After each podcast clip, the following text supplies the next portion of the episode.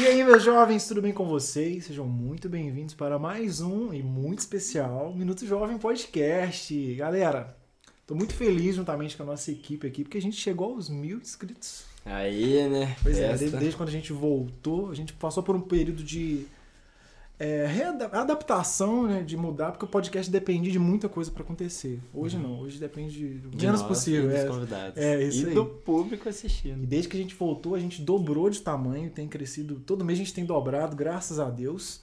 E hoje a gente está aqui com um cara que fez parte da minha vida, minha infância e da minha vida com Deus, da minha. Ih, tem, tem muitas histórias. Pastor Douglas Garcia. Salve de palmas! E aí? Muito bom estar com vocês aqui, me sinto honrado, né? Pelo microfone convite. pra. Pode puxar, pode puxar aí pra Pode? trás. Então tá, deixa eu puxar. Aí. Baixar aqui um pouquinho, sim? Então, beleza. Deixa ele na sua frente. Aqui, ó. É. Pá. Aqui, Isso. sim, tá bom? Aí, perfeito. Beleza, não tô muito acostumado com isso não, mas... Enfim, eu me sinto honrado pelo convite por essas palavras, né? E... Vamos lá, né? Vamos ver o que, que Vamos Deus que tem vai- preparado pra nós aqui, né? É isso aí. Isso aí. Galerinha, é, primeiramente eu quero agradecer a todos vocês né, que, que acreditaram na gente, que estão aqui. É, quem acompanha a gente desde o começo sabe que a gente não se importa com, com números e com seguidores. Um exemplo é que o nosso. Você tem Instagram, não, né? Não, não, não. Pois é, o nosso último convidado também não tinha Instagram e, E cara, bombou. é, as coisas acontecem tão naturalmente, eu acredito que é um projeto tão de Deus que não precisa. Não precisa de ter é, números. A gente, a gente cresce com relevância, sabe? Sem precisar tocar na ferida de ninguém, sem precisar acusar ninguém, Apelar, né, mano? entrar em polêmica, a gente não precisa disso. E nossos patrocinadores aí, se você quer virar um patrocinador, Tinalto Tintas é patrocinador aqui do canal, aqui do Minuto Jovem. E hoje eu quero apresentar para vocês o forro de PVC. Se você quer fazer forro de- forro de PVC na sua empresa, na sua casa, ajuda para diminuir o calor também, que o calor fica retido ali Com em certeza. cima, né? Já sabe o que é forro de gesso? Pois é, tipo um forro de gesso só que de PVC. Você vai fazer um rebaixamentozinho ali, uma decoração. Entre em contato com eles, tá? Que eles vão estar fazendo o melhor aí para vocês.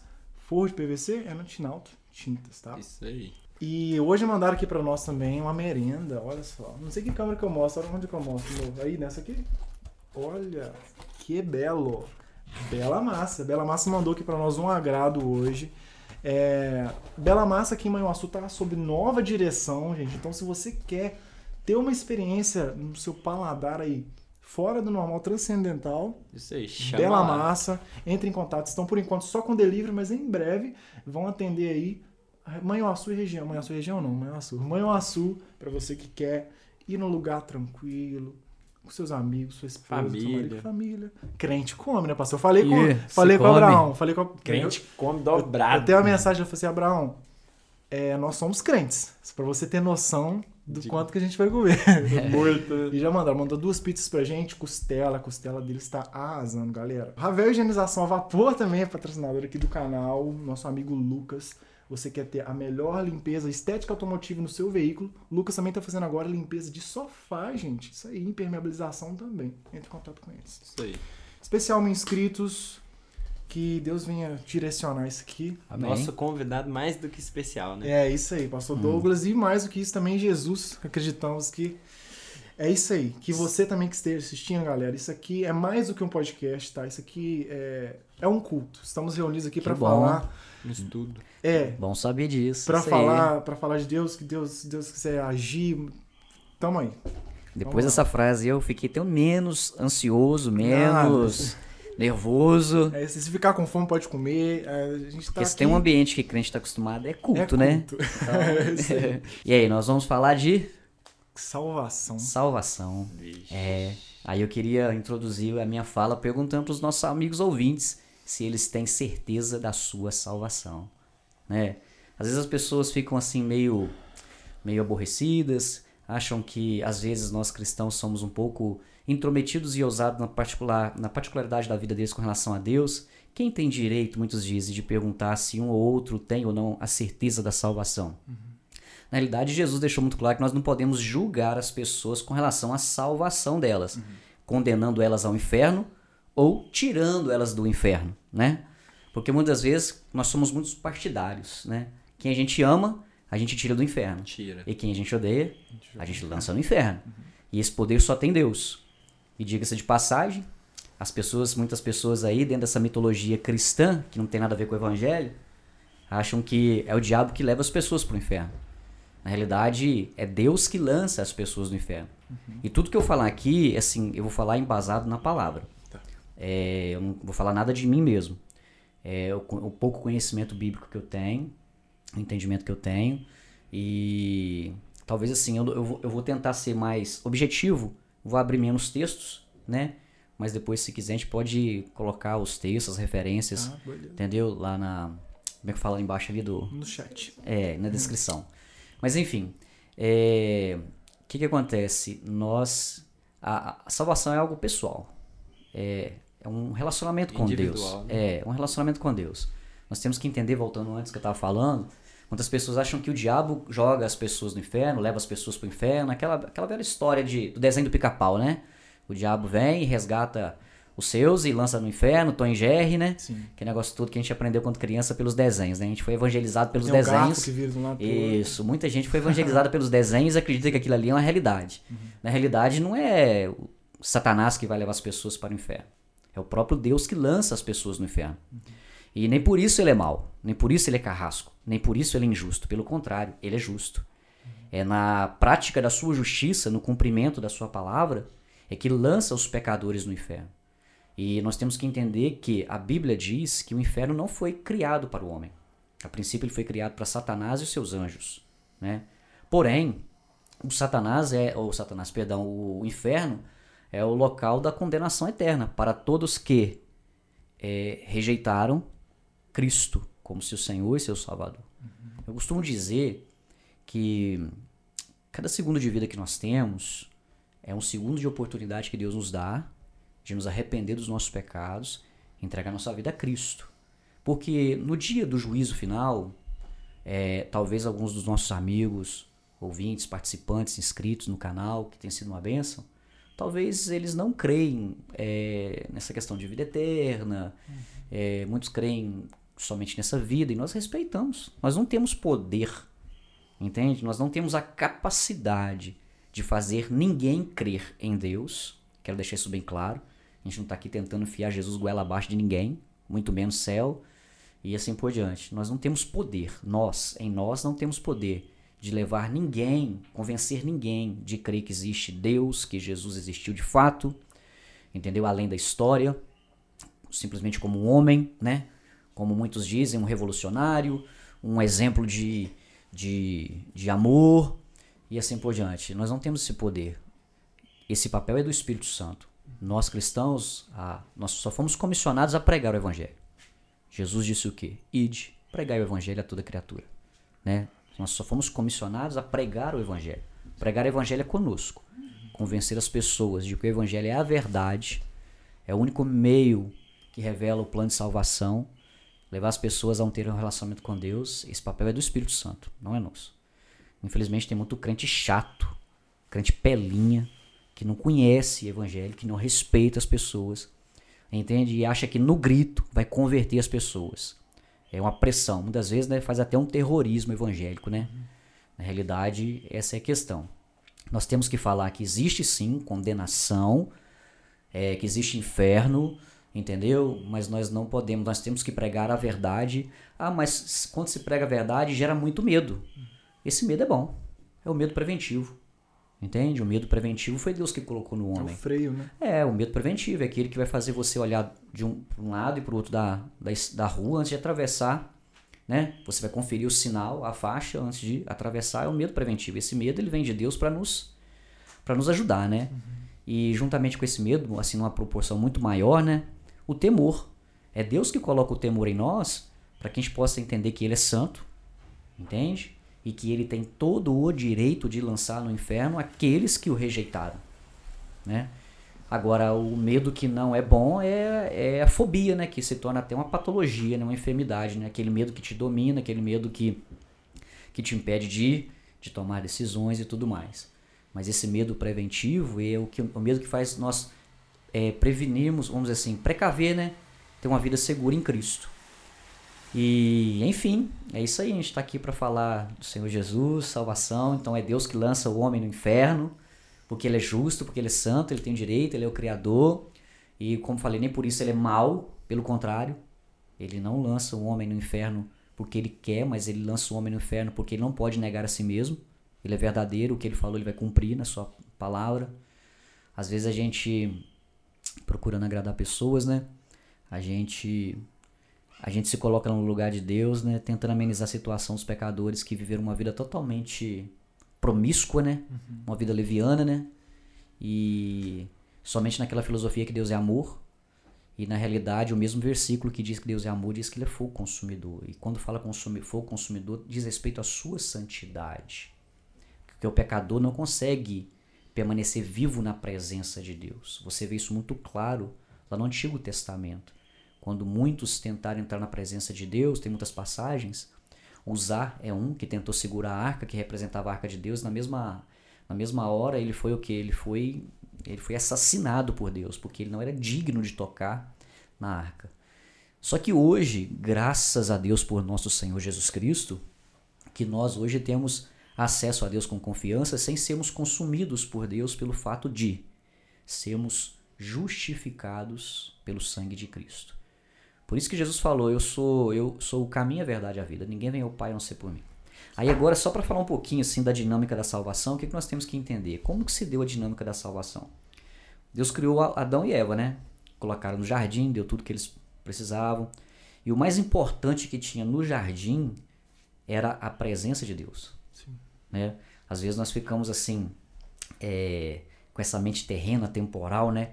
Essa mente materialista, que nós, como diz, né, foi, foi gerada em nós nos últimos anos, né, por, por, esse, por esse padrão capitalista, desde a, a Revolução Industrial, que veio, desenvolveu ali no século XVIII, né, na Inglaterra, e começou é, aquela situação de, de reduzir o tempo e conquistar mais, né, que negócio todo isso foi gerando no coração do homem um espírito muito grande de competitividade, de autossuperação, de crescimento desordenado e, infelizmente, de uma forma imoral, ao ponto de muitos, para que possam é, crescer na vida, eles dependem da ruína do outro. E Deus não está nisso. Mas enfim, Deus criou o Éden, né? E a gente fica focado em tudo que Deus colocou no Éden. Nossa, que legal, Deus fez o Éden, deu para Adão tudo prontinho, era só ele curtir o Éden e tudo mais. E as pessoas ficam focadas nas plantas, no, no alimento que tinha no Éden, o conforto que tinha no Éden, e as campinas, aquele negócio todo. Mas o mais importante do Éden não era o Éden em si. O mais importante do Éden era a presença de Deus. É igual aquela situação. Tem muita gente que quer ir pro céu porque sabe que, tecnicamente, sabe que o céu é um lugar bom. Mas eles não querem estar no céu por causa de Deus estar. Estar no uhum. céu, entre aspas. Depois não vamos falar sobre mais isso. Mas eles não querem estar no céu por causa de Deus. Eles querem estar no céu por não ter problemas. Por causa do conforto. Né? Você entende? Então o que, que é mais o que, que é mais importante para essas pessoas? A presença de Deus ou o que Deus pode proporcionar na eternidade? Ah, sim, perfeitamente. Aí o que, que acontece? As pessoas começam a idolatrar o céu. E idolatrar o céu é pecado. Entendeu? Uhum. A gente quer o céu a qualquer custo, estamos dispostos a fazer o que quiser, e um erro muito grande, infelizmente, existem religiões que professam a seguinte fé: que para você estar no céu, se for necessário, você tem que matar e exterminar todos aqueles que não professam a mesma fé que você, no mesmo Deus, a mesma fé que eles, no mesmo Deus que eles. Entende? Então, ou seja, essas pessoas elas idolatram o céu e o certo conforto que existe no céu. Eles não querem o céu por causa de Deus estar no céu, entre aspas. Vamos lá. Depois vamos falar um pouquinho disso aí. Bora. Mas por causa do bem-estar eterno de estar no céu. Uhum. Então, idolatrar o céu Querer o céu sem Deus é idolatria. E toda idolatria é uma forma de pecado. Entende? Então Deus vai e coloca eles lá. E a, a, maior, assim, a coisa, vamos assim dizer, o mais importante do Éden era Deus. Uhum. Entende? Aí o que, que acontece? Deus ele, ele tem prazer em se relacionar com o homem. A Bíblia diz que ele vinha todos os dias para poder ter um momento de comunhão com Adão e com Eva. E certo dia ele veio e não os encontrou. Não que Deus não pudesse, Deus fosse incapaz de saber onde eles estavam, porque Deus é onisciente e onipresente. Mas eles estavam no lugar em comum. Aonde? Escondidos. Por causa de terem pecado contra Deus. Uma, uma, uma observação sobre isso. Nem é para entrar muito no assunto, é, a gente não perder o foco. Mas você falou sobre que Deus sabia onde eles estavam. Com certeza. Mas é uma coisa que eu, eu me, me, me questiono constantemente. Não me questiono, né? Mas eu não tenho uma resposta para isso. Não sei se eu preciso ter.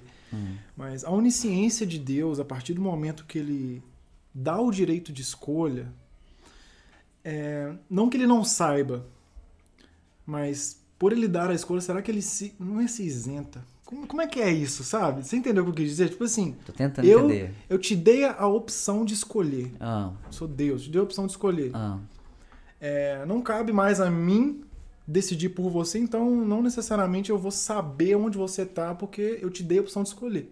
tá, vamos lá. Você entendeu? Nós temos que Mais entender, nós temos que entender que tem um divisor de águas na criação do mundo, antes e depois do pecado. Esse é o divisor de águas. Antes do pecado, antes de Adão e Eva pecar, eles tinham uma mente semelhante à mente de Cristo. Eles tinham um corpo semelhante ao corpo de Cristo hoje glorificado. Entendeu? Só que depois que eles pecam, eles perdem muito das suas capacidades naturais que Deus colocou neles. Como exemplo, é, a morte, diz a Bíblia, entrou no mundo depois do pecado. Então dá a entender, subsin- subentende que eles não iam morrer. Porque a morte entrou no mundo depois do pecado. Entende? A morte física e a morte espiritual. Sim. A Bíblia fala de duas mortes: a primeira morte e a segunda morte. A morte física e a morte espiritual. É tanto que a Bíblia fala: feliz é aquele que não passar pelo, pelo dano da segunda morte, que é a morte espiritual. Então, ou seja, a- as enfermidades, é, os homicídios, todo mal, ele é, ele é produto do pecado. Nós temos que entender isso. Muitas pessoas perguntam assim: se Deus é bom, por que, que existe tanta fome? Se Deus é bom, por que, que existe violência sexual? Se Deus é bom, por que, que existe tanta desigualdade social? Se Deus é bom, por que, que existe isso? Existe aquilo, existe aquilo outro. Na realidade é porque Deus é bom. Por quê? Porque uma das formas de Deus tratar com o pecado do homem é permitindo que o homem sofra. Porque nós temos que entender, infelizmente, isso é uma realidade. 99,9% de nós só nos arrependemos, só nos tornamos humildes, só nos tornamos simples, mansos, depois de muito sofrimento. Sim. Porque é natural do homem o orgulho. Todo homem é orgulhoso, uns mais, outros menos. Eu costumo dizer que o orgulho, que é uma das maiores deficiências do caráter do homem, ela é a base para todos os pecados. Por que que é o, que, que é o orgulho? É a idolatria do eu. Entende? Eu faço o que eu quero, independente se é a vontade de Deus ou não.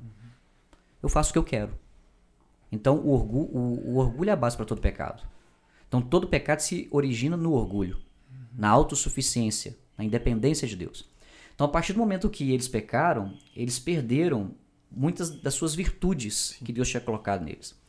E é interessante que Deus não sabia onde eles estavam? Sabia. Sim. Então, por que, que Deus procurou eles e esperou eles se manifestarem? Por quê? Isso traz um sentido muito prático para nós hoje. Pecamos. Deus ele não quer nos procurar no pecado.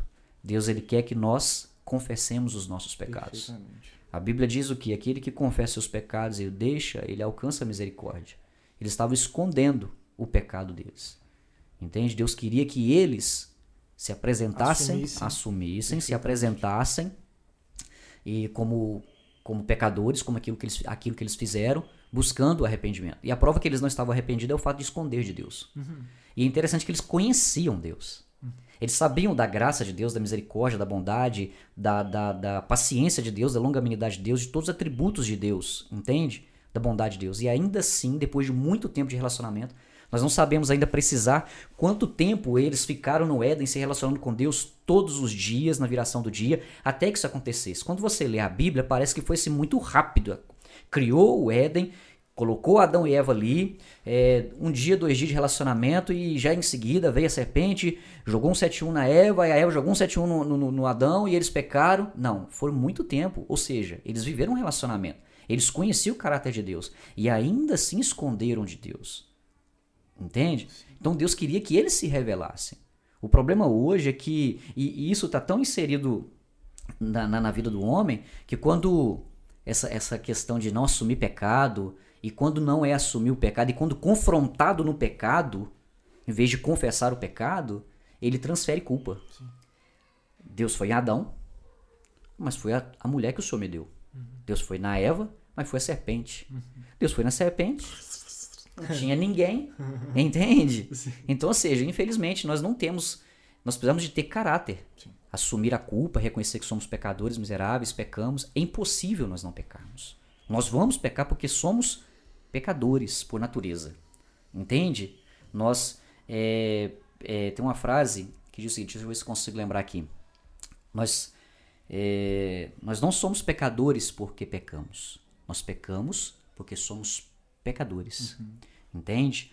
Então, ou seja, e ali. É uma E- essência, né? É, é a natureza. E eu vou, ler o versículo que, tá, que dá base nisso aqui.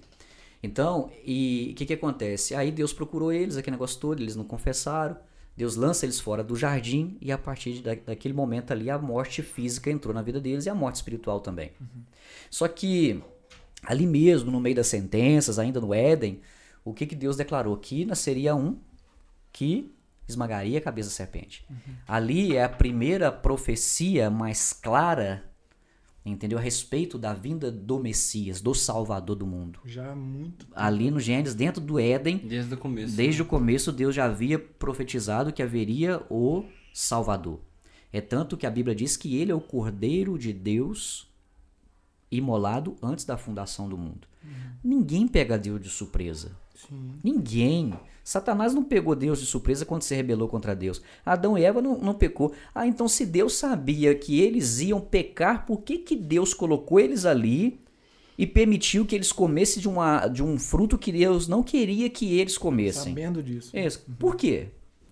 Porque Deus queria provar o caráter deles. Deus queria provar o caráter deles. Não, mas provar em teste, Deus não queria Ou- provar para Deus, Deus queria provar Pra para eles. eles. perfeitamente. Você entende? Sim, sim. Deus queria provar para eles. Por isso que nenhum homem será tomado por inocente diante de Deus. Todas as oportunidades que Deus nos dá é justamente para Deus provar para nós que Ele é santo e nós somos pecadores, entendeu? Que Ele é a vida e nós estamos mortos, que Ele é o perdão e nós precisamos desse perdão, entende? Ele é soberano. É tanto que a Bíblia diz que tudo é para Ele e tudo é por Ele. Ou seja, Jesus, Ele é o ponto de partida, Ele é o início e o fim. Ele é o ponto de partida e o destino de todas as coisas. A- É interessante, tem um versículo que fala que tudo que existe subexiste nele. Ou seja, tudo que foi criado depende de Cristo para que permaneça existindo. Entendeu? E, e- e- e- e lá em Gênesis 1, capítulo, capítulo 1, versículo 1, diz assim. Deixa eu ler aqui. Vai ficar melhor, porque eu posso às vezes pecar aqui faltando uma, Palavra. alguma palavra e tudo mais. E assim vai. Então vamos lá, vamos glorificar Gênesis. Jesus. Gênesis capítulo 1, versículo, versículo 1. Vamos lá. Deixa eu achar aqui. Tô com a Bíblia nova aqui, então tô tentando acostumar isso com ela.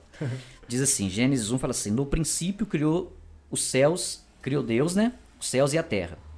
E a terra era sem forma e vazia, havia trevas sobre a face do abismo e o Espírito de Deus se movia sobre as águas. O que acontece? No princípio, no princípio, aí quando você vai lá para João, capítulo 1, fala que no princípio era o Verbo e o Verbo estava com Deus.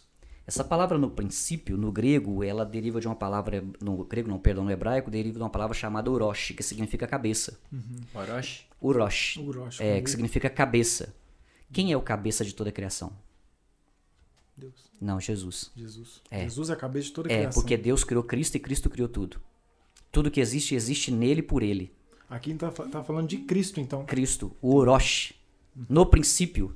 Aí nós pensamos assim, no princípio, uma partícula de tempo. Sim. Mas no princípio também não é só uma partícula de tempo propriamente dito, o tempo por si só.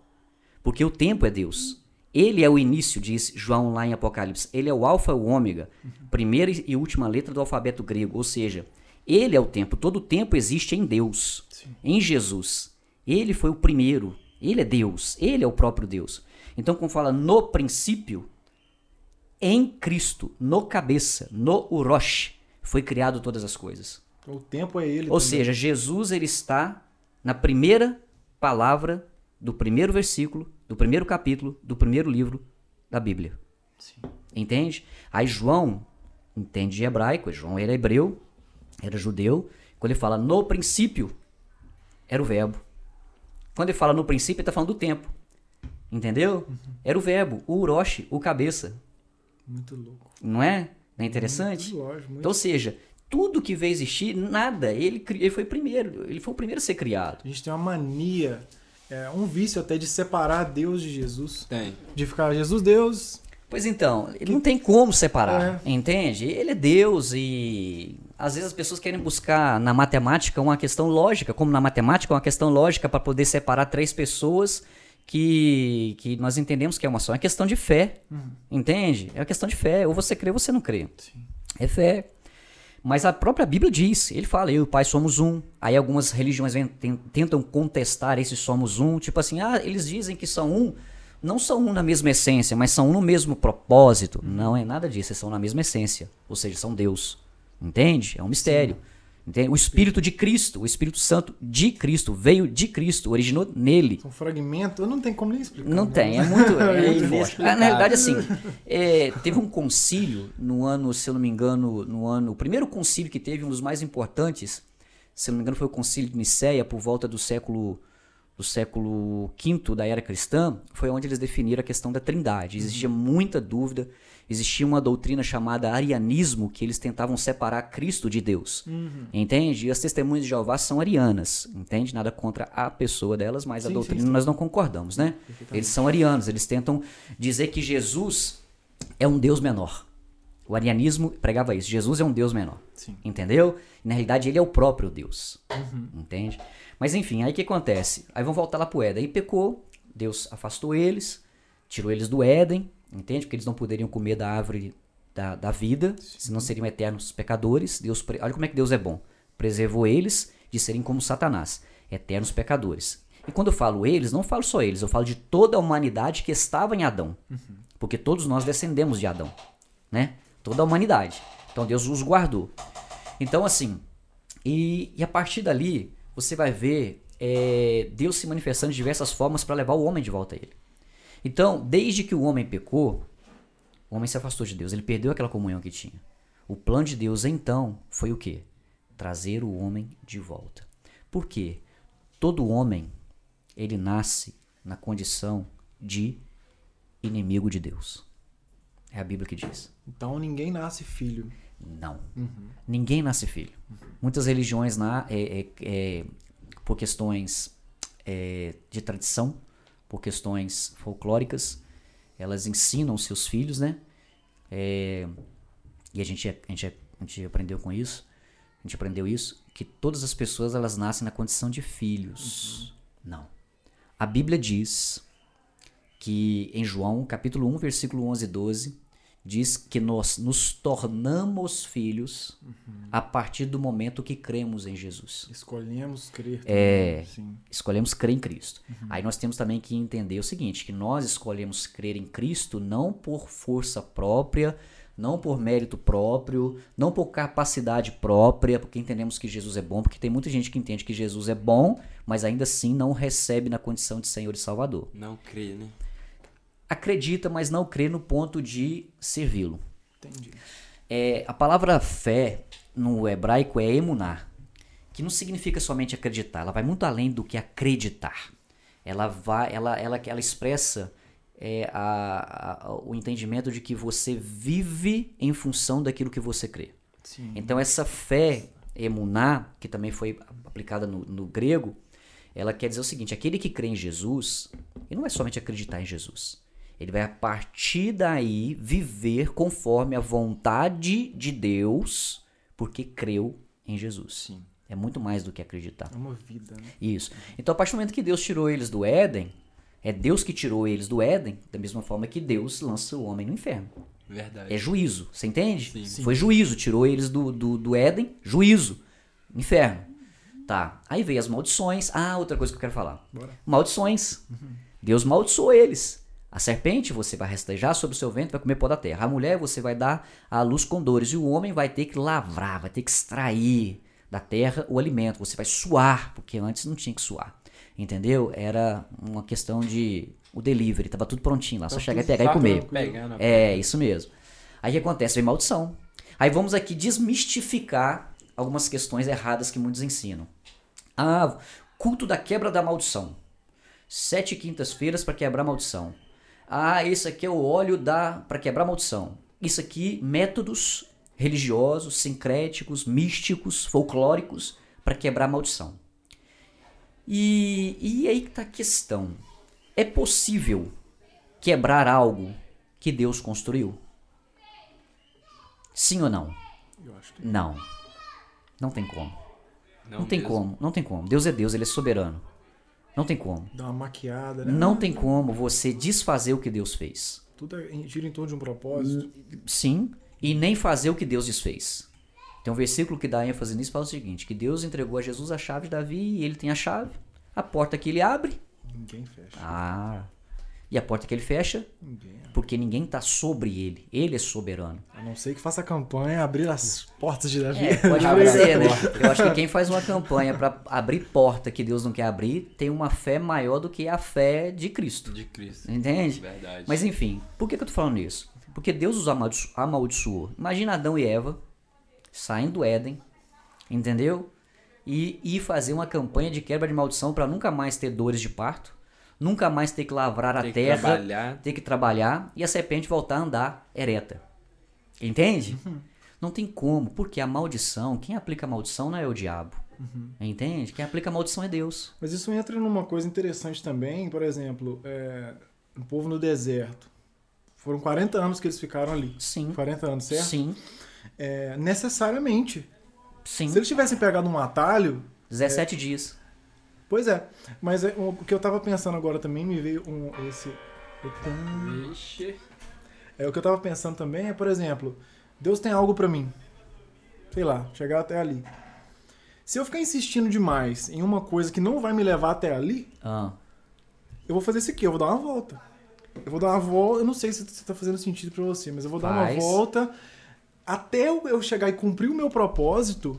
Eu vou dar muita volta, eu vou errar muito, eu vou voltar. Então, essa maldição, ela tem um propósito pra, pra gente chegar no nosso propósito ou não. Vamos lá. Então lá, primeiro, é Deus que aplica a maldição. Entende? Tem um texto lá no finalzinho de Deuteronômio, pouco antes deles entrarem na terra prometida, que Deus leva eles diante de dois montes. Aqueles montes, eles serviam como testemunhas. Monte Gerizim e, se eu não me engano, Monte Baal. Eu não tenho certeza não. E um monte chamado Monte da Bênção e outro monte é o Monte da Maldição. E Deus, por intermédio de Moisés, em Deuteronômio, que significa relembrar, ele fala o seguinte, aí em, em um, em um dos montes ele cita as bênçãos. Se vocês me obedecerem, vai acontecer isso de bom, isso de bom, isso de bom, isso de bom, isso de bom. Aí depois no outro monte, se vocês me desobedecerem, obedecer as minhas leis, forem idólatras, ir atrás de outros povos, se prostituírem, fazer isso, essas maldições virão sobre vocês e as suas gerações. Vai acontecer isso, vai acontecer, acontecer isso. E no final, Deus faz o quê? Deus dá um bom conselho. Escolham a bênção para que viva. Entende? Escolha. Entende? Sim. Ó, eu sou arminiano, declarado, entendeu? É, procuro mais a vertente clássica do arminianismo. Que é a minha mesmo.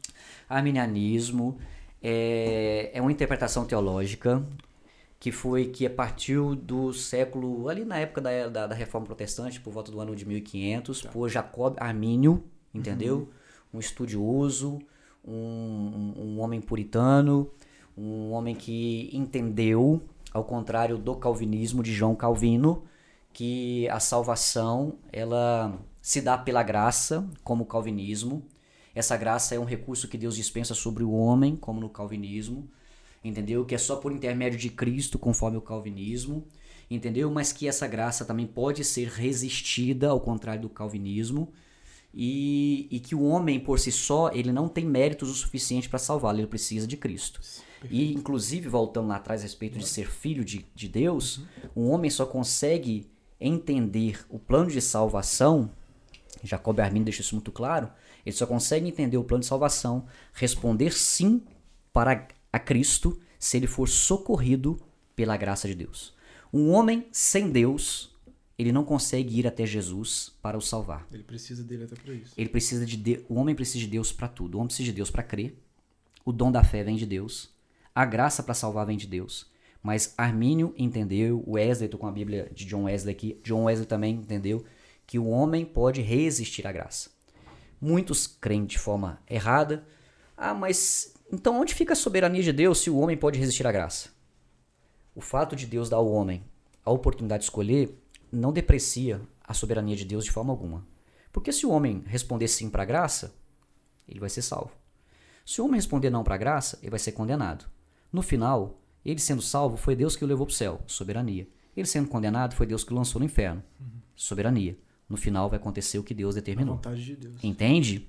Entendeu? Então, é a forma que eu creio. Então, assim, tô falando de forma muito superficial. E com certeza algum calvinista aqui quiser combater, ele vai achar muita brecha para combater aqui. Por quê?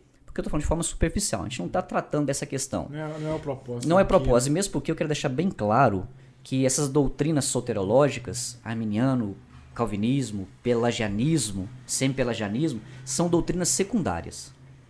O que é uma doutrina secundária? Ela não implica no plano de salvação. Isso só é a forma com que essas pessoas entendem a mecânica da salvação, como ela se dá. Agora, a doutrina primária, as doutrinas primárias, elas sim implicam na salvação. Como assim? Efésios 2:8. A salvação é pela graça, entendeu? Por meio da graça, mediante a fé. E vós sois salvos pela graça, mediante a fé, isso não vem de vós, é um dom de Deus. Ou seja, doutrina primária, salvação só por meio de crer em Jesus. Aí no versículo 9 fala o quê? Não é por obras para que ninguém se glorie. Aqueles que acreditam que vão ser salvos pelas obras, eles estão acreditando de forma errada. Essa é uma doutrina primária distorcida. Não vai ser salvo. Porque a salvação está nos méritos de Cristo, na obra de Cristo. Aí, quem criou essa doutrina foi Pelágio, que foi um dos monges lá do século IV, um dos pais da igreja. Entendeu? Ele acreditava que o homem não nascia pecador, que não nascia mal, mas se tornava pecador a partir do primeiro pecado. Entendeu? Que o homem nascia puro. Que o homem, sem a graça de Deus, Pelágio, ele acreditava que sem a graça de Deus o homem conseguiria responder sim para Deus. Entende? Mas isso tudo é heresia. E tem muito arminiano que, que infelizmente, que se disse arminiano, que está migrando para o calvinismo porque não entende o que é arminianismo.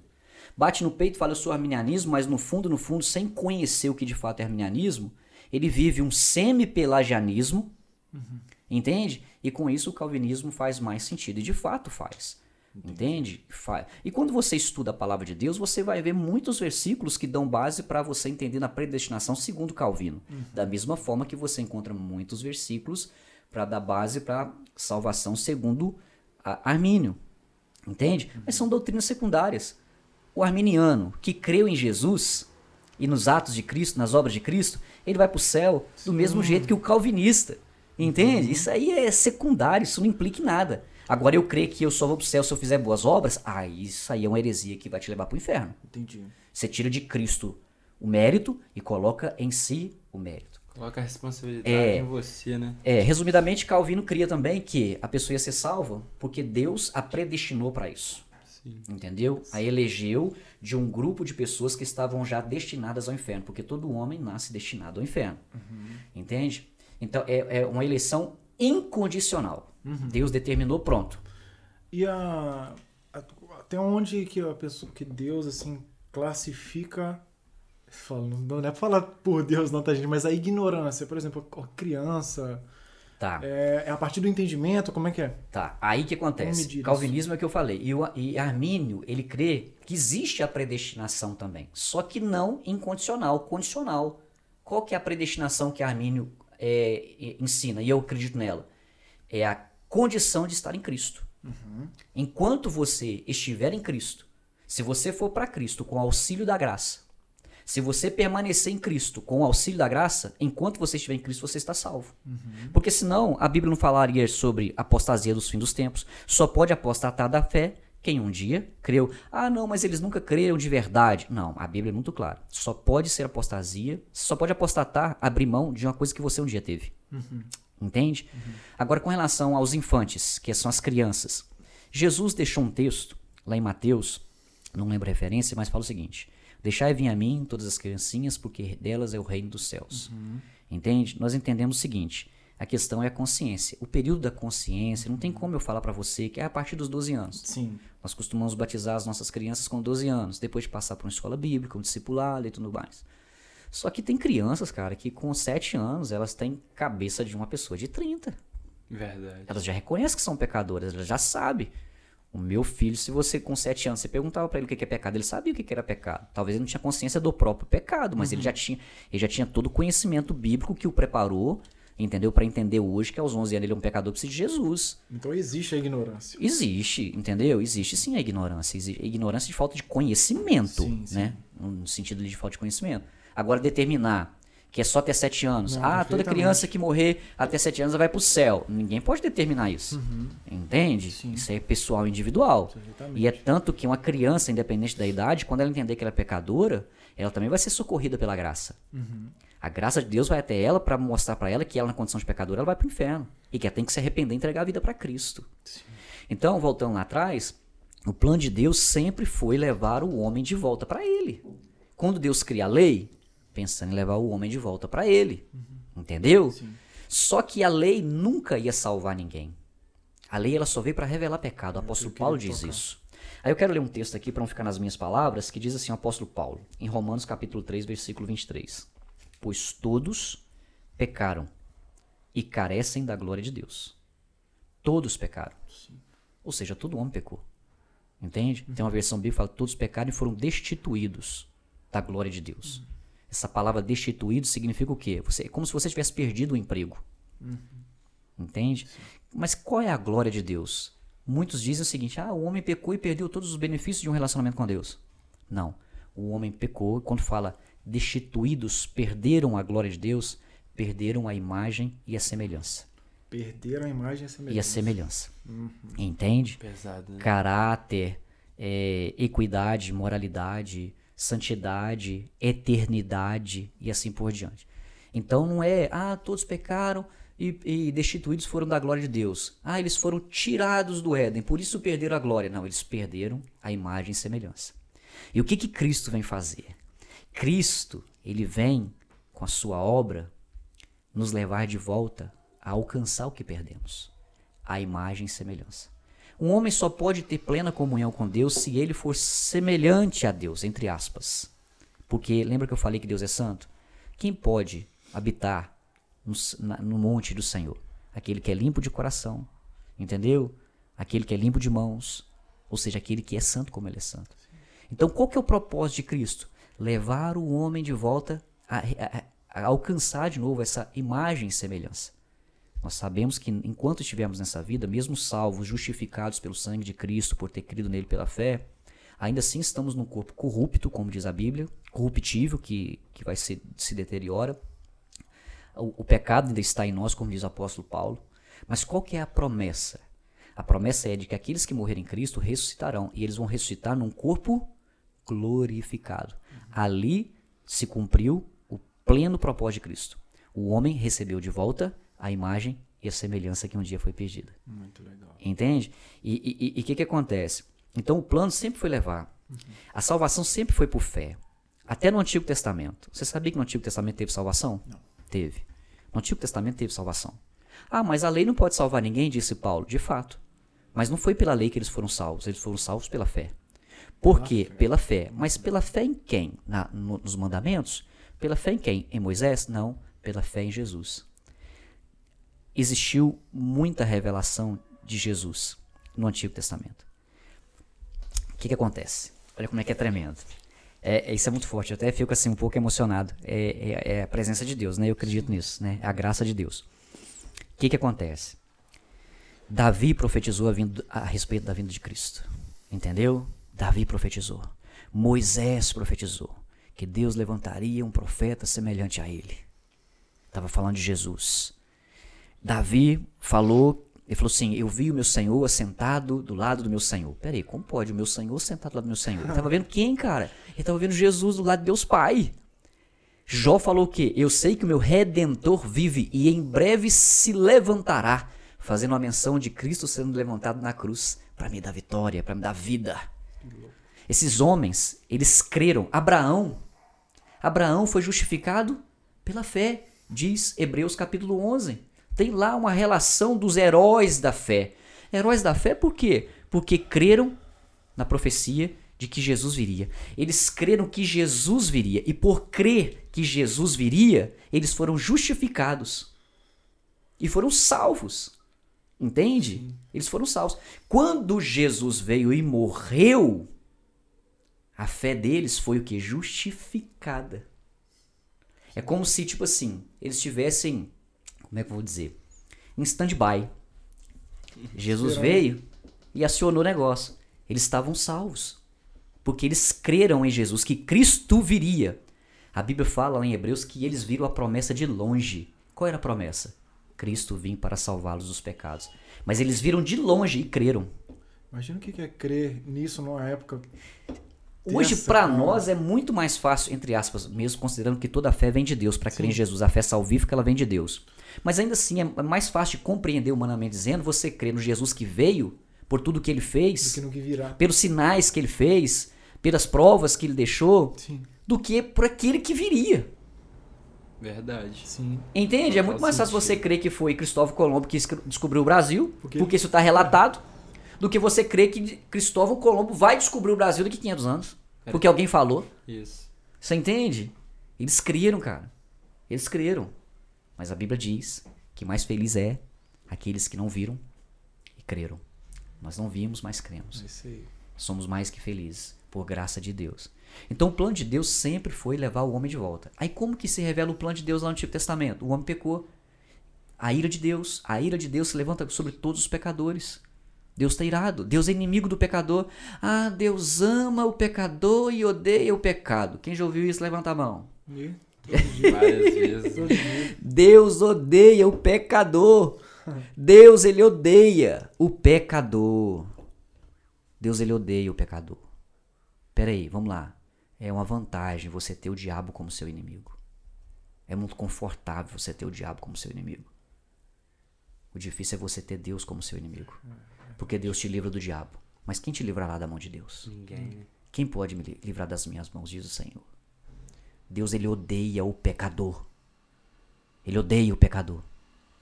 E essas pessoas, esses pregadores, têm que parar de pregar isso. Entendeu? De que Deus é amor, odeia o pecado, mas ama o pecador. Coloca o pecador na zona de conforto. Opa. Ah, então Deus, já que Deus ama o pecador, ele só de odeia, pecar. você entendeu? Eu só odeio o meu pecado, então estou confortavelmente numa zona de pecado que ah, Deus me ama e vai me salvar mesmo sendo eu pecador. Quando nós entendemos que Deus odeia o pecador e que o- todo pecador é inimigo de Deus, Deus tá- levantou uma bandeira declarada de guerra contra ele, e que não tem condição dele vencer Deus, e o único meio então, ah, e o que, que, que, Jesus fez? Jesus ele veio, sabe para quê? Para nos tornar amigos de Deus. Entende? Estávamos em guerra com Deus enquanto estávamos no pecado, sem entregar a nossa vida para Cristo. Onde entregar a vida para Cristo? A Bíblia diz que Jesus ele veio para reconciliar. Só se reconcilia quem está em guerra. Jesus veio para reconciliar-nos com Deus. E quem é que Jesus reconcilia? Aquele que creu nele. Creu que ele creu nas obras dele, ele que ele foi tentado em todas as coisas, mas não pecou. Como diz João 1,29, ele é o Cordeiro de Deus que tira o pecado do mundo. Vou falar disso também, se eu lembrar. É muita coisa, muita informação. E eu falo muito rápido e, e se deixar eu vou falar mesmo. E o que, que acontece? É, ele é o Cordeiro de Deus que tira o pecado do mundo. Ele veio para poder fazer paz entre nós e Deus. Entende? Nós éramos inimigos. A Bíblia diz que nós éramos inimigos de Deus.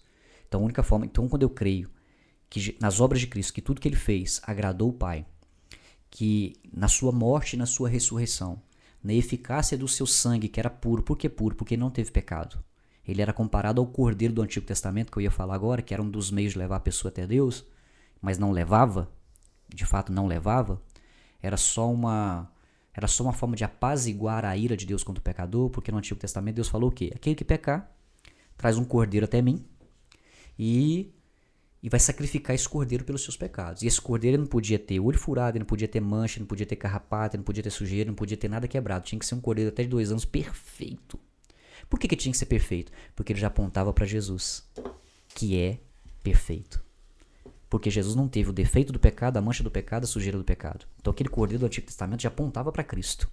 Aí o camarada levava o cordeiro para o sacerdote, ele colocava a mão na cabeça do sacerdote, num ato simbólico de transferir os seus pecados para o cordeiro, o sacerdote vinha, passava o cutelo ou a faca no pescoço do cordeiro e molava o cordeiro, o cordeiro morria. O sangue daquele cordeiro era derramado e aspergido no altar. Por quê? Porque a Bíblia diz no Novo Testamento que sem derramamento de sangue não há perdão de pecados. A Bíblia diz que quem peca tem que morrer. Então, para que nós não morrêssemos pelos nossos pecados, Deus, ele enviou seu filho para morrer em nosso lugar. Morrer é, não só fisicamente, mas espiritualmente. Jesus não morreu Não, espiritualmente. tô falando é, a morte nós pelo sim. pecado. Nós sim. Uhum. Nós sim. Porque qual que é a morte? A palavra morte do grego significa separação. Quando você morre, fisi- morre fisicamente, você foi separado de todas as pessoas que você ama. Isso. A morte separou.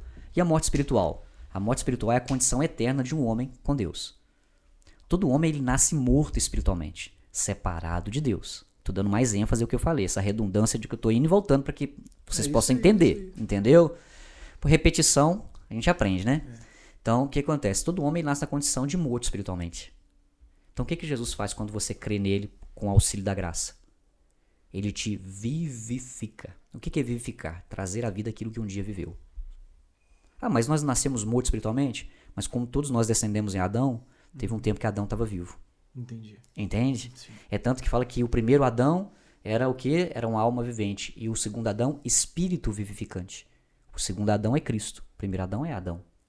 Entende? Então todos pecaram e perderam a glória, a, a imagem. Então to- tudo que Deus fez foi para levar o homem de volta. Tudo, tudo, tudo, tudo. O sacrifício foi para levar o homem de volta. Tudo. E o Antigo Testamento está lotado de revelação de Cristo. A pedra que ro- jorrou água, que Moisés bateu, é uma figura de Cristo. Aquela serpente que foi levantada lá no, no, no deserto para salvar aqueles que foram picados de serpente é uma figura de Cristo. O próprio Moisés é uma figura de Cristo. José é uma figura de Cristo. Abraão é uma figura de Cristo. É, Adão é uma figura de Cristo antes da queda. É, tudo para revelar, para o quê? Para preparar a humanidade para que quando ele viesse, as pessoas crescem nele. Davi é uma figura de Cristo. Entende?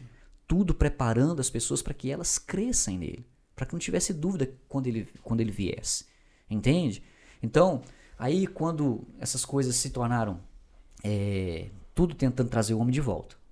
Só que aí o que acontece? Quando Deus viu que a natureza do homem é pecaminosa, aí quando você estuda a história de Israel, você vê Israel vindo. Israel, aí vamos falar das maldições, vamos voltar nas maldições. Deus falou com ele: se vocês pecarem contra mim, eu vou amaldiçoar vocês. Seus inimigos vão vencer vocês, a lavoura de vocês não vai produzir, vocês vão encher de enfermidade, suas mulheres não vão engravidar, entendeu? Seus filhos vão morrer na guerra. Aí quando isso acontecia, por quê? Porque eles tinham, eles tinham virado as costas para Deus e estavam seguindo a idolatria, a feitiçaria, a prostituição, o adultério, seguindo os outros povos. Deus mandava esses juízos como maldição, disciplina, castigo, para o quê? Quebrantar, humilhar, e eles voltavam quebrantados, arrependidos. E como Deus é misericordioso, Deus fazia isso para quê? Para tê-los de volta. Deus os perdoava, os perdoava. E recebia de novo. Aí Deus abençoava eles, as mulheres engravidavam, as lavouras produziam, os inimigos não afligiam eles mais, não faltava água, não faltava nada. Aí quando eles ficavam bem, o que acontecia? Eles se encantavam com os outros povos. É tanto que teve uma época que eles falam assim: nós não queremos mais que Deus governe sobre nós, nós queremos ser como os outros povos. Perdão, nós queremos um rei. Levantou Saul. Olha que desgraça foi o reinado de Saul. Entendeu? Porque eles rejeitaram o próprio Deus. Samuel ficou irado. Samuel disse Deus para Samuel: Eles não estão rejeitando é você, não. Eles estão rejeitando a mim. O problema é que hoje a igreja de Cristo está dessa forma. Os profetas eram que governavam na época. Na época era profetas, os, os, é, na- os profetas, os sacerdotes, eles exerciam o governo, né? O governo teocrático de Deus, Deus governava através deles, né? Então, é, o que que acontece? Eles rejeitavam a Deus. Então, e hoje, cara, a gente pensa assim, nossa, mas foi só naquela época. Não, hoje tá do mesmo jeito pra pior. Tá do mesmo jeito, só que no meio do cristianismo. A gente se ilude muito, a gente é muito atraído pelo mundo, por essa vida, por causa do pecado que está em nós. Hoje você vê aí, infelizmente, é, se não convém, depois você corta. Mas o que, que acontece? Hoje as igrejas estão tentando o quê? Adequar o seu culto, a sua liturgia, o seu ambiente, aquilo que é atrativo no mundo, para ter números de pessoas. E com isso, a igreja de Cristo ela, ela foi adulterada, o evangelho está sendo adulterado. Isso começou, não é agora não, cara. Isso começou a partir do século no ano 306, 316, quando Constan- Constantino se converteu, o imperador romano, que ele se converteu e, a- e aí parou de perseguir os cristãos, parou de matar os cristãos, parou de perseguir a igreja, a- o cristianismo se tornou a religião oficial do Império Romano, e com isso houve muitas adequações da, da- do panteão grego, do panteão é, é, é, romano, aquela, aquele sincretismo religioso que misturou religiões, entende? O Júpiter já não era mais a imagem de Júpiter, agora é a imagem de Pedro, só substituiu. A igreja, quando ela se empoderou politicamente, ela começou o quê? Se tornar menos dependente de Deus. E foi se tornando sincrética. Todo mundo que se convertia trazia um pouquinho da sua religião. E eles aceitavam. E foi virando aquela. Foi adulterando o evangelho. Entende? Hoje nós pensamos o seguinte: ah, nós oramos por um, por um avivamento. A igreja de Cristo tem que passar por, um, por uma reforma, um avivamento. Ah, mas já houve a reforma, ela tem que ser reformada de novo. Hoje as igrejas, ah, não vamos fazer, vamos elaborar esse plano, esse método, vamos fazer isso aqui na igreja para que a gente consiga atrair mais casais. Entende? Para que a gente consiga atrair mais famílias, mais jovens. Pera aí, irmãos, vamos lá. A Bíblia diz, Paulo disse em Romanos, que o Evangelho é o poder de Deus para a salvação de todo aquele que crê. Primeiro do judeu, depois do grego. A Então, é essa. o único, o único meio, o único poder que existe para salvar o homem é o evangelho. Qualquer meio, subterfúgio, que não seja o evangelho genuíno, ele não salva. Ah, mas o fulano foi para a igreja porque tinha isso, isso, isso e isso, mas não pregava o evangelho. Ele é um falso crente, um falso salvo, fruto de um falso evangelho. Um falso evangelho vai produzir um falso salvo, uma falsa convicção. Entendeu? Esse é o problema. Entende? Nós temos que pregar o evangelho. Mas, pastor, se pregar o evangelho, são poucas pessoas que vão pregar, porque o evangelho, a essência do evangelho é morte. E quem é, é o culpado disso? Do sangue daquela pessoa que, tá, que foi atraída por isso é, e aprendeu errado é, nessa, nessa, nesse ponto Tá, de vista? vamos fazer o seguinte: é o seguinte, eu entendi sua pergunta. Mas cada homem dará conta de si. Ah, mas o pastor, eu estou no inferno queimando culpa do pastor. Mas você tinha a Bíblia para você ler na sua casa, você tinha o seu joelho para dobrar e clamar a Deus por graça para entender o Evangelho, Entendi. e o Espírito Santo estava todo momento tentando te convencer. O pastor vai ser, o profeta vai ser cobrado? Sim. O mercenário vai ser cobrado? Sim. Mas isso não vai isentar aquele que aprendeu com ele porque tinha uma Bíblia. Porque sabe por quê? Senão Deus, faria, senão Deus também seria culpado disso. Porque Deus permitiu, de forma desordenada, aquele homem pregar daquela forma e enganar as pessoas. O evangelho por si só, quando você lê o evangelho, por si só, Cristo já é glorificado. O evangelho, a leitura do evangelho glorifica Cristo. A distorção do evangelho que é o problema, o texto fora do contexto. Mas o o Espírito Santo ele vai pegar o que para convencer a pessoa da heresia? O evangelho que foi lido. O cara pode até distorcer ele. E pode pregar fora do contexto. Mas se ele leu de forma correta, aquilo que ele leu, o Espírito Santo vai pegar para poder convencer a pessoa do que o que ela está ouvindo é heresia. Agora, depois de convencida, isso é graça. Isso é graça. Porque o homem só consegue entender o evangelho da forma que o evangelho é, texto dentro do contexto, se for pela graça de Deus. Porque é um livro espiritual. Entendeu? O, único, o que inspirou a, a escrever o evangelho é o mesmo que vai dar a revelação e entendimento da inspiração que foi dada. Entende? é Sim, Deus. Dependemos entendi. de Deus. Agora, muitos, infelizmente, Mateus. Lucas, né? Marcos. Marcos, perdão. Mateus e Marcos estão lá, diante de dois discípulos aqui. É, é, mas apóstolo só Mateus. Vamos lá, Marcos não foi Eu apóstolo, não. Vamos lá. O que que acontece? É, o que que eu ia falar? Fugiu aqui. Pode ir. É, deixa eu rever aqui. É. Muitos, mesmo depois de alcançar, de ter recebido essa graça de entender, vão preferindo ficar nesse falso evangelho. Porque ele é confortável. Ele massageia o ego, ele não confronta os seus pecados, ele não te, ele não te mostra quem você realmente é, a sua condição real. Entende? Entendo. Infelizmente.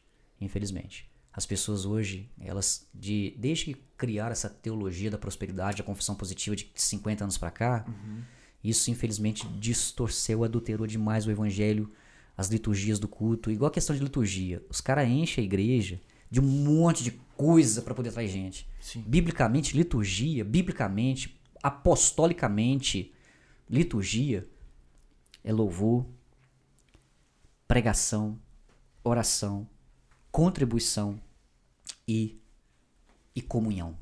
Isso aqui faz parte da liturgia de um culto. Não pode faltar isso. Ah, mas se eu colocar isso aqui, não vou dar nomes não, porque não, não tô com intenção Tá. de, entendeu? Ah, mas se nós fizermos isso aqui, colocar isso aqui no meio do culto, não faz parte de culto. Você adulterou o culto. É um evento. É um evento. É. Não, você pode até fazer. Você quer fazer uma peça teatral? Faz Entendi. depois do culto. Não é culto. E outra coisa, o culto não é para agradar homem. Ah, nós vamos cantar essa música aqui porque essa música vai atrair muitas pessoas, que essa música, ela é muita Toca gente tá no- depressiva, tá Ah, entendi. angustiada, tá triste. Essa música vai levantar as pessoas. Tá errado. A música não é para as pessoas. O, que cantamos tem que ser para Cristo. Uhum. E a letra tem que glorificar a Cristo e pregar o evangelho. A pregação, a pregação não é para agradar. Entendeu? Se você está precisando, com todo respeito e carinho, se você precisa de uma palavra motivacional, vai num curso de motivação, procura um psicólogo, porque Deus também levantou psicólogos para ajudar pessoas. Mas agora você ir no culto e querer ouvir o que você quer e não o que você precisa, isso não é culto. Nós temos que pregar aquilo que glorifica a Cristo e revela o plano de salvação, o evangelho confronta pecados. Entendeu? O culto em si é para Deus, é para Cristo. Vamos pregar o evangelho, vamos cantar hinos que glorificam o teu nome, vamos orar em ações de graça. Entende? O que é orar em ações de graça? Dar graças a Deus por tudo, apresenta as suas vontades, mas no final, que seja feita a sua vontade e não a minha. Nós não determinamos, nós não profetizamos. Por quê? Podemos até determinar e profetizar. Mas se Deus não quiser, ele não vai fazer. Nós não somos Deus para determinar nada. Nós somos servos. E nos sujeitamos ao nosso Senhor. Que seja feita a sua vontade.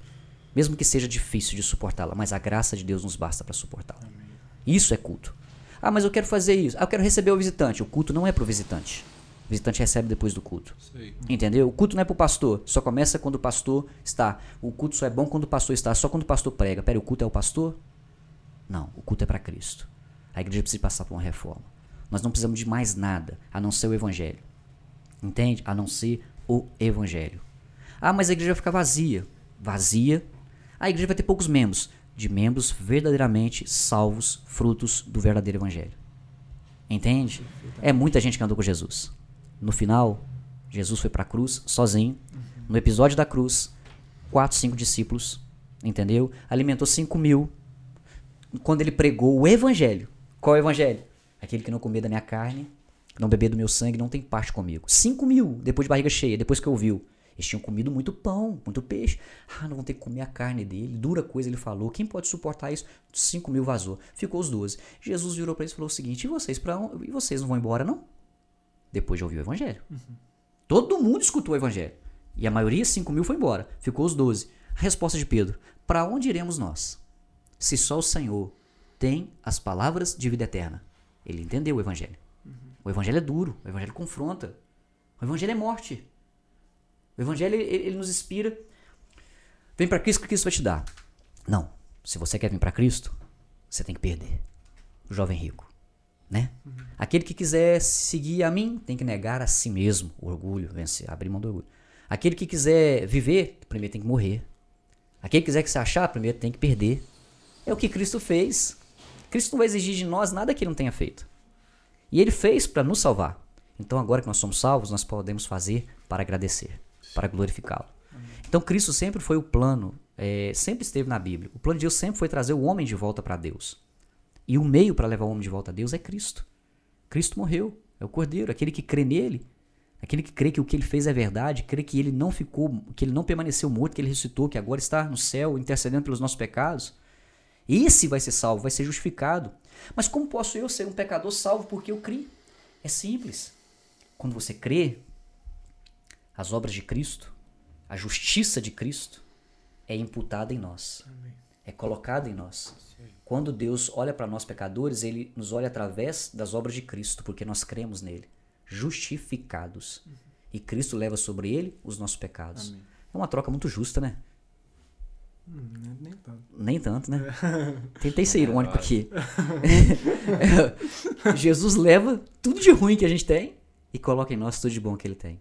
Isso é amor. Entende? É. Entendeu? Então por que, que nós somos salvos? Porque ele colocou em nós a nossa a justiça dele. Ele levou sobre ele a nossa podridão, o nosso pecado. Quando Cristo, quando Deus olha para nós, ele nos olha agora como pessoas reconciliadas. Não tem mais bandeira de guerra, agora tem uma bandeira de paz. Jesus falou: Eu vos dou a minha paz, eu vos deixo a minha paz. Não vos dou a minha paz, nem vos deixo a minha paz como o mundo a dá. A paz do mundo, segundo Aurélio, é a ausência de problemas. A paz de Cristo é a reconciliação do homem com Deus. Amém. Eu te dou paz. Paz com Deus. Não é paz de espírito, não. Uhum. Isso aqui não é Kung Fu Panda, não. Paz de espírito. Como é que é? Paz interior. Não é Kung Fu Panda, não. É paz interior. Não é Kung Fu Panda. Eu quero aproveitar aqui, quero mandar um abraço pro Davi, meu filho. Ah, Pra minha esposa, a Josi. pra Isadora. Amo demais. Lembrei do Davi porque ele gosta muito de Kung Fu Panda. entendeu? É, e é massa mesmo. A gente, assiste, a gente assiste direto os mesmos filmes de Kung Fu Panda. É legal. É, mas o que acontece? A paz, Não. ah, eu quero, eu quero ir para Jesus porque eu preciso de ter paz. No sentido totalmente distorcido por causa da pregação errada do evangelho. Eu quero ficar zen, calmo. Entendeu? Quero. Não, a paz que Cristo dá, que ele fala no evangelho, é a paz que é fruto da reconciliação com Deus. Você quer paz melhor, cara? Verdade. Você pode estar atormentado nesse mundo. Mas quando você entende que você não vai mais para o inferno, porque você agora não é inimigo de Deus, você está reconciliado com Deus e Deus vai te levar para o céu, você pensa assim: Deus me dá graça para suportar essa vida até chegar aquele dia que o Senhor vai me chamar. Amém. É paz. Isso é paz. Entende? Sim. Ah, mas pergunta para mim, pastor, você tem certeza da sua salvação? Pastor, você tem certeza da sua salvação? Cara, eu tenho demais. Mas por quê? Porque você é bom? Não. Ih, cara, eu vou te ser sincero. Eu não me suporto. eu tenho vergonha de mim mesmo, dos meus pecados, das minhas fraquezas. Quando eu olho pra mim, eu tenho certeza que eu vou pro inferno, não duvido em nenhum momento. Mas quando eu olho pra Cristo, por aquilo que ele fez, eu tenho certeza que eu vou pro céu. Amém. É por ele, não é por mim. Amém. Por ele. Glória a Deus. E ele que fez, cara. É isso aí. Sem merecer. É amor. Entendeu? É ele. É, pastor, é, eu acho que o propósito desse, dessa conversa é claro, né? É, além de, de, de uma conversa, não é um estudo, é uma conversa. É, isso aí. E, Deixa fluir, né? cara, muita gente assiste e eu espero que a gente passe um momento agora, sabe, de oração. Amém. É, Amém. Porque muita gente precisa ser salvo, muita gente quer a salvação, muita gente É. não sabe como, como Aham. fazer, qual o processo. Então, dá essa liberdade para nós aqui também, para todos nós. E para quem tá assistindo, Amém. é, quem vai assistir, que isso aqui vai ficar para sempre. Assim, eu queria só falar um negócio. Pode. É, tem muita gente que tá revoltada com Deus porque porque tem consciência dos seus pecados e não consegue resistir às tentações. E acaba levantando a bandeira de inimizade contra Deus e começa a atacar o evangelho, começa a atacar a Deus. Porque sabe que tá errado, mas ele, por ele não conseguir, entende? Ele acha que Deus é o, é o causador daqui. Por que, que Deus me criou assim? Na realidade, todos nós somos pecadores. Todos nós temos as, a, a natureza do pecado. Talvez nós não temos os mesmos pecados, mas todos nós temos pecados. Não temos os mesmos. O pecado de um não é pior do que o de outro, porque qualquer pecado e todo pecado leva para o inferno. Aí, o que, que acontece? O que, que nós temos que entender? Que existe uma diferença entre pecadores arrependidos, que estão confiando na graça de Deus todo dia para pecar menos, para viver uma vida de santificação com a ajuda de Deus, e os pecadores que se entregaram ao pecado por uma satisfação e prazer. E por falar nisso, nós falamos de maldição. A Bíblia diz que quando uma pessoa quer muito o pecado e depois de Deus muito eh, lutar para livrá-la do pecado, porque nós temos que entender, irmãos, que ninguém peca por culpa do diabo. Ah, eu pequei porque o diabo me fez pecar. O diabo não faz ninguém pecar. O diabo é tentador, ele faz tentativas. Pecamos porque queremos.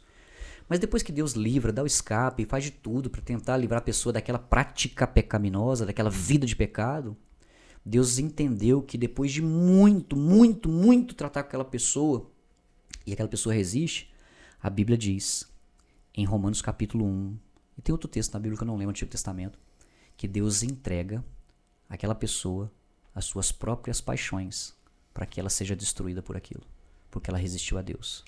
Resistiu. Poder de escolha. Amém? Sim. Então eu queria falar isso pra você, que talvez você está sofrendo aí, achando que Deus é o culpado dos seus pecados, que Deus é o culpado da sua fraqueza e você não consegue sair do pecado. Confie na graça. Pecar nós nunca vamos deixar de pecar, mas Deus ele vai te dar graça para resistir o pecado, para se arrepender, para buscar nele, viver, vencer a tentação, confiando somente em Cristo. Amém? Amém. Podemos orar? Podemos. Pai, nós te louvamos por essa oportunidade de glorificar ao Senhor, glorificar a Cristo Jesus pela pregação do Evangelho. Entendemos que tudo, tudo, tudo está direcionado para a glorificação de Cristo, por Ele, para Ele são todas as coisas. Necessário que Jesus cresça a gente venha diminuir. Obrigado porque o Senhor fez, meu Pai, dessa plataforma um meio de, de acessar pessoas que talvez não iriam numa igreja, que não suportariam ouvir alguém pregar o Evangelho, mas o Senhor, Deus, abriu essa porta como um meio de, de graça para salvar muitas pessoas. E eu peço a Ti, Deus, que do mesmo jeito que o Senhor dispensou graça sobre nós para ministrarmos, o Senhor ministre graça sobre aqueles que ouvem para entender o plano de salvação. E que eles possam ser alcançados agora, ou daqui uns dias, ou meses, ou anos, quando eles assistirem esse podcast, Senhor. Que eles possam ser alcançados pelo Teu Espírito Santo e convencidos pelo Teu Espírito Santo de que são pecadores, inimigos de Deus, mas que Jesus veio para reconciliá-los com Deus e lhes dar salvação e perdão dos seus pecados, por amor. E que com isso e crendo eles possam dizer sim para essa graça, se sujeitar ao Senhor e que teu Espírito Santo a partir de então habite neles para lhes dar a paz que eles precisam com Deus.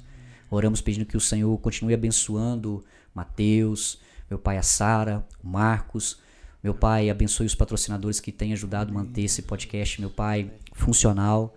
E nós oramos para que o Senhor dê o crescimento.